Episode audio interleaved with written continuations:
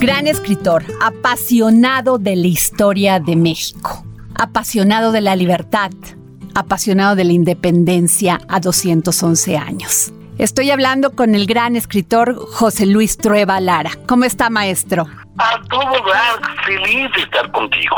Se me salta el ombligo de alegría nada más, por ah, eso te lo digo todo. Ay, le agradezco muchísimo, maestro. Maestro, usted escribió un libro sobre Hidalgo. Quiero poner el dedo en la llaga en un punto muy importante si hablamos del personaje que fue Hidalgo, un personaje culto, un hombre que hablaba varios idiomas, un hombre que era gran adorador de los de los escritores, de los de los escritores franceses, ingleses, incluso se dice que a Dolores Hidalgo la conocían como la pequeña Francia. Ajá.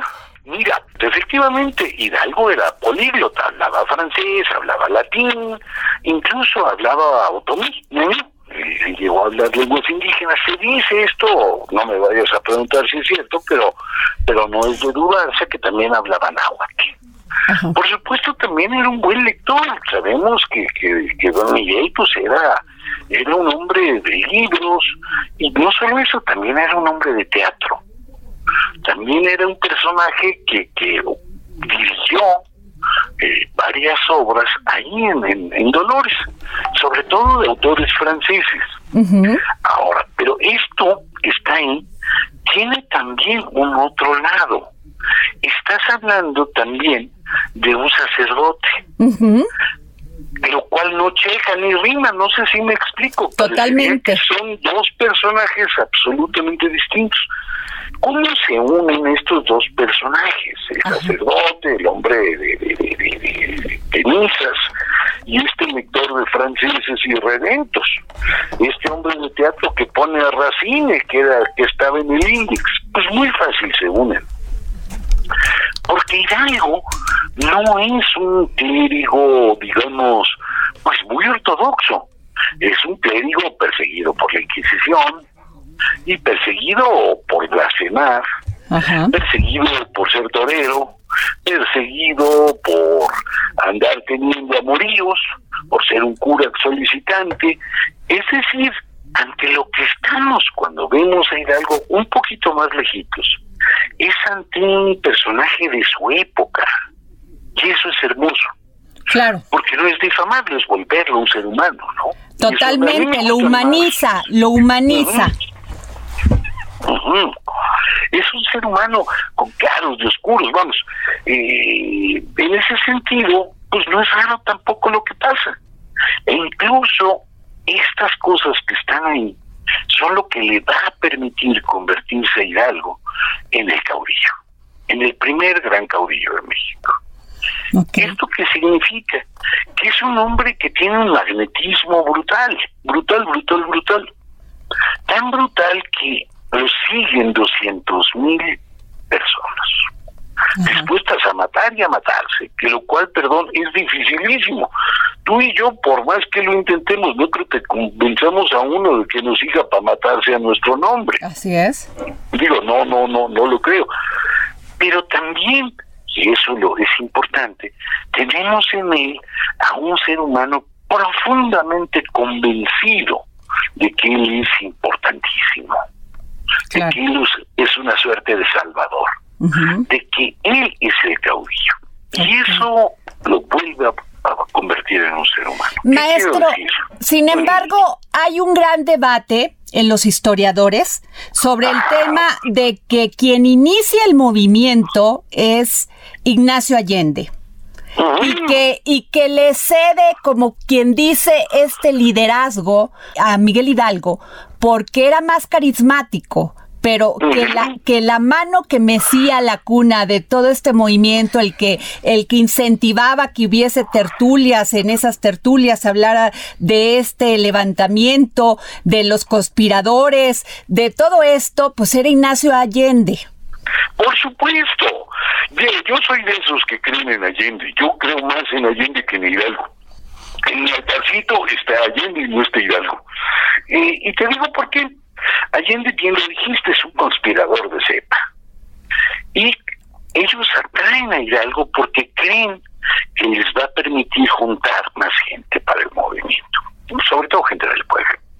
El único problema es que Hidalgo traiciona a Allende muy pronto, muy, muy pronto. Y se convierten en dos grandes enemigos. Siempre nos los pintan como una suerte de, Don Quijote y Sancho Panza. Pero la verdad sea dicha es que son dos grandes enemigos. Tan enemigos son que Hidalgo intenta matar a Allende y a todos sus soldados. Los deja solos en Guanajuato cuando va a atacar Calleja y no les manda refuerzos. Y, Allende tiene que huir terriblemente.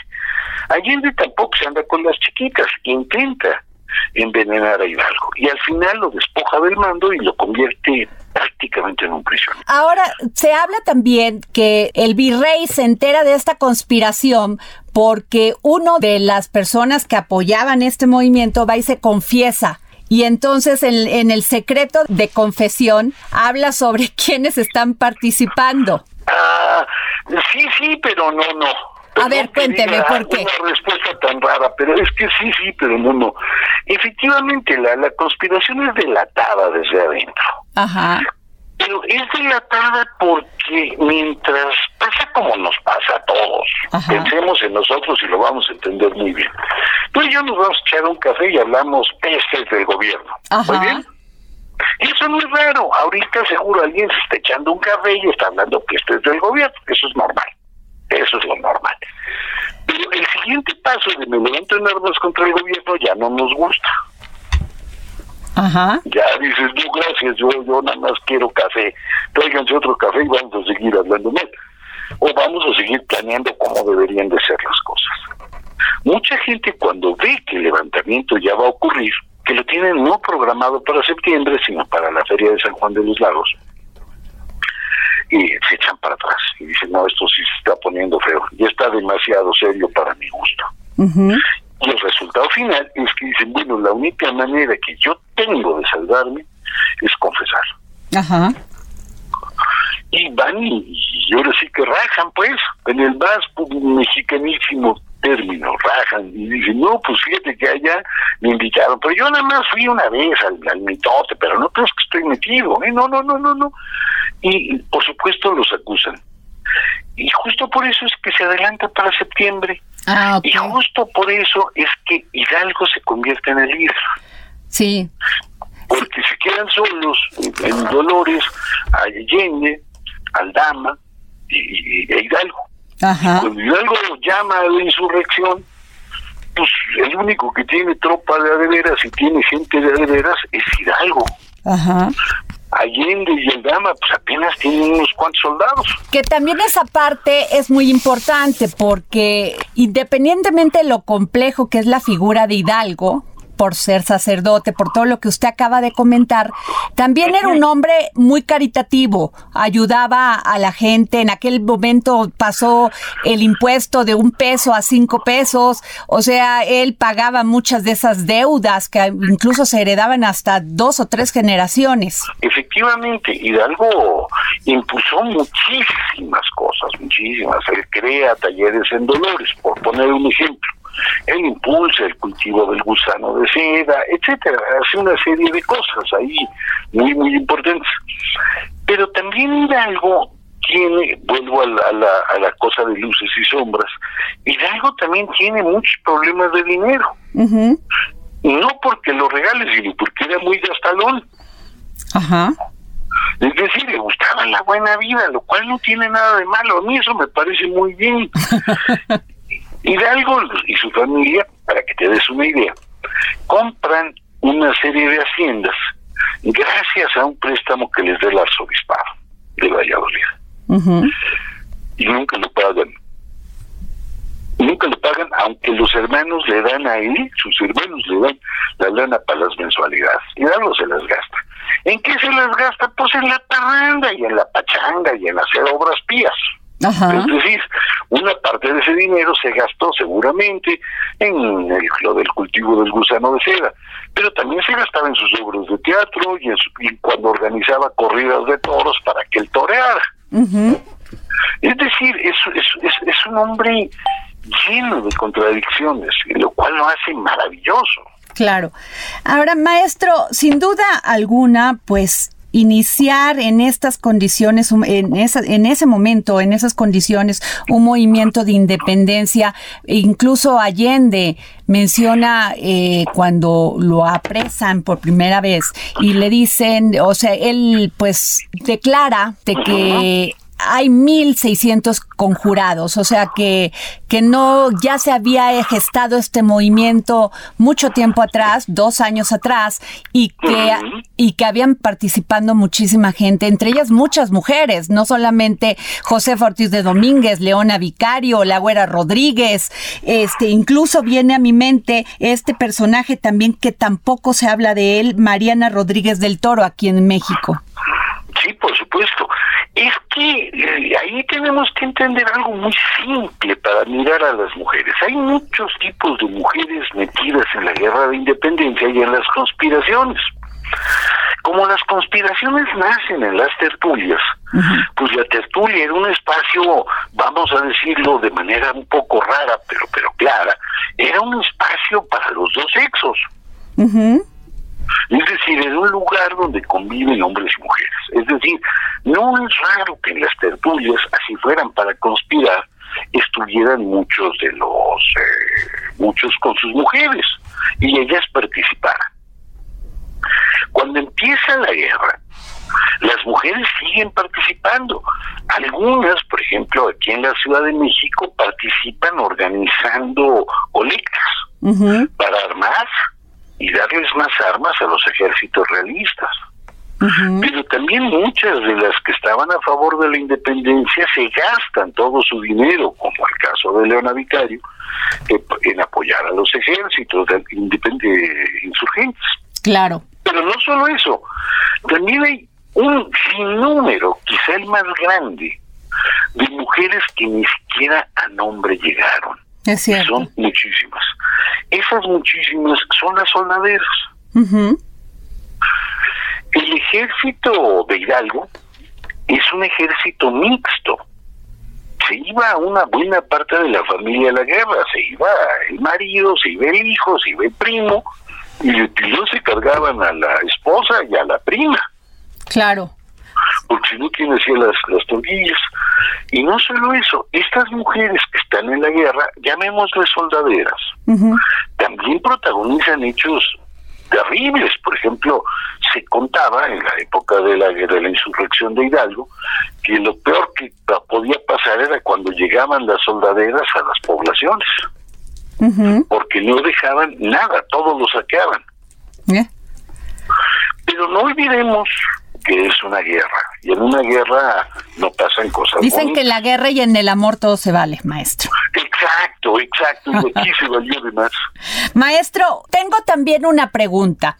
Se ha cuestionado mucho de que en aquel momento, cuando inicia todo este movimiento de independencia, pues Europa estaba viviendo un, momento especial, porque estaba Napoleón Bonaparte, estaba su hermano peleando, pues quedarse no solamente con el reino de España, José Botella, sí, Pepe Botella, sino que en el momento que fue la independencia, este, en el momento que se gestó este movimiento, Pepe Botella, pues era, eh, le había regalado el reino de España eh, Fernando VII. Sí, algo más o menos así pasó. Cuando Napoleón toma España, se queda los reyes eh, borbones, tienen que abdicar y él le entrega la columna, la columna, la, la corona a su hermano, a José, que era bastante briago, de ahí viene el nombre de Pepe Botella, porque pues, no, no, siempre andaba pegado al vidrio, pues era como la corcholata, así decían, yo no lo traté. Maestro, pero eso quiere decir que independientemente que nos estábamos independizando de un virrey español, este, nos estábamos independizando también de Francia. En realidad, la lucha de Hidalgo no es por la independencia. Ajá.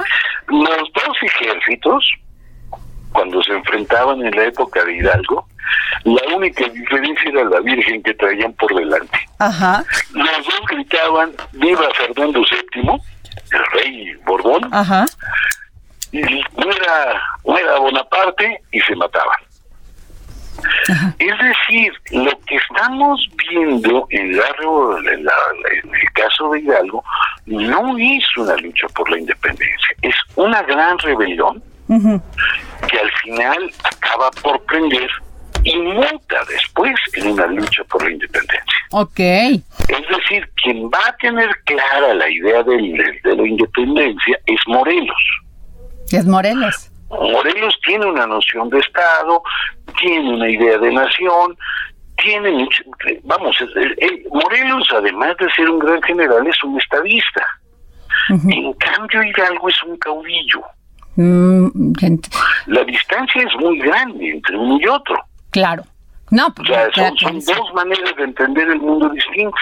Claro. Digamos que el gran mérito de Hidalgo pues es iniciar la rebelión no necesariamente a favor de la independencia, porque hay muchísimas causas que influyen, por ejemplo, la miseria. En la época de Hidalgo se acaba de salir de una de las peores sequías que hubo en el Bajío.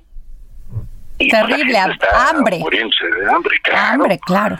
Es una, una rebelión mucho más cercana al hambre que al, que al patriotismo, mientras que Morelos sí tiene una idea patriótica, ¿no? Mm. Es decir, lo mejor que hizo Hidalgo fue heredarnos a Morelos, mandarlo a insurreccionar el sur. Maestro, tenemos un minuto antes de que nos llegue la guillotina. ¿Qué me podría decir? ¿Ha cambiado algo este México después de una independencia, una guerra de reforma, una revolución? Sí, sí, pero no, no. Es decir, tenemos mejor educación, tenemos algunas instituciones autónomas que funcionan a todo dar, que algunas nos quedaron muy chulas, como el INE nos quedó bien chulo. Ajá pero también seguimos en un mundo de caudillos. Ok. Es decir, eh, no hemos abandonado esta figura de este hombre que dirige masas y que puede pasar por encima de todo eh, desde aquella época. Pues, Nuestro gran reto es justo dejar atrás el mundo de los caudillos y tener una sociedad más grande. Claro. Es decir, una sociedad mucho más poderosa, mucho más autónoma, ese yo creo que es el reto que todavía no logramos. Pues muchísimas gracias, doctor José Luis Trueba. Gracias por esta entrevista para el dedo en la llaga. Muy bien. Es usted muy amable. Gracias. Un abrazote. Hasta luego.